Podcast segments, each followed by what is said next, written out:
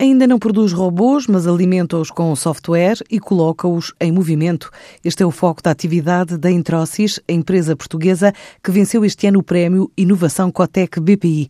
Um justo reconhecimento, diz Nuno Flores, o diretor-geral da Introcis, instalada na Quinta do Anjo, em Palmela. A Introcis começou há 15 anos e há 15 anos esta parte tem sido uma empresa que tem apostado fortemente eh, na inovação Uh, não só nos seus projetos, não só dos processos internos nas mais variadas áreas. A empresa está em fase de se instalar na Alemanha e na China, numa altura em que já tem filiais no México e na Índia e que quase tudo o que produz vai para o exterior à boleia de grandes clientes. A Via Outlet, que é a empresa proprietária do grupo, fez a aquisição de mais um outlet em Portugal, que é o Vila Conde Porto Fashion Outlet. Isso aconteceu em março de 2017 e desde essa data Está a correr muito bem, estamos muito contentes, é um centro com uma performance muito boa.